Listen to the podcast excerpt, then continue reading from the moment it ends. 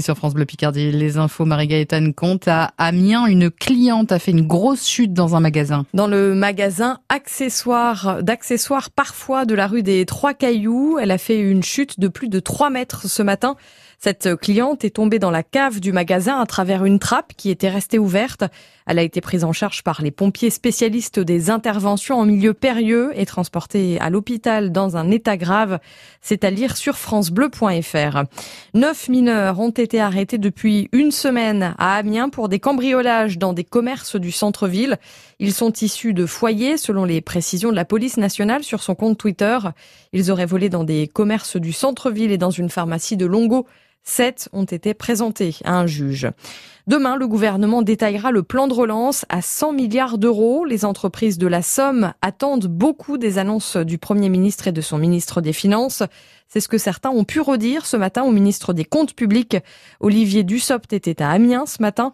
De son côté, le président des Hauts-de-France, Xavier Bertrand, présente en ce moment son plan de relance d'un milliard 300 millions d'euros à des chefs d'entreprise et à des élus locaux. Sur le plan sanitaire, cette quatorzaine au collège Rosa Parks, quartier Étouvia 25 élèves et deux surveillants du collège n'ont pas fait leur rentrée hier. France Bleu Picardie vous en a parlé. Un cas de coronavirus a été détecté parmi eux la semaine dernière dans le cadre de l'opération École ouverte. Il faut casser la chaîne de transmission, nous disait ce matin l'invité de France Bleu Picardie. L'interview de Marise Burgère, médecin pour l'Académie d'Amiens, est à retrouver sur francebleu.fr. Le coronavirus qui inquiète aussi au RCA, le club de rugby d'Amiens. Une vingtaine de joueurs doivent être testés d'ici la fin de la semaine après un match contre l'équipe de Compiègne dont un joueur a été testé positif. Les coureurs du Tour de France sont dans la cinquième étape en ce moment.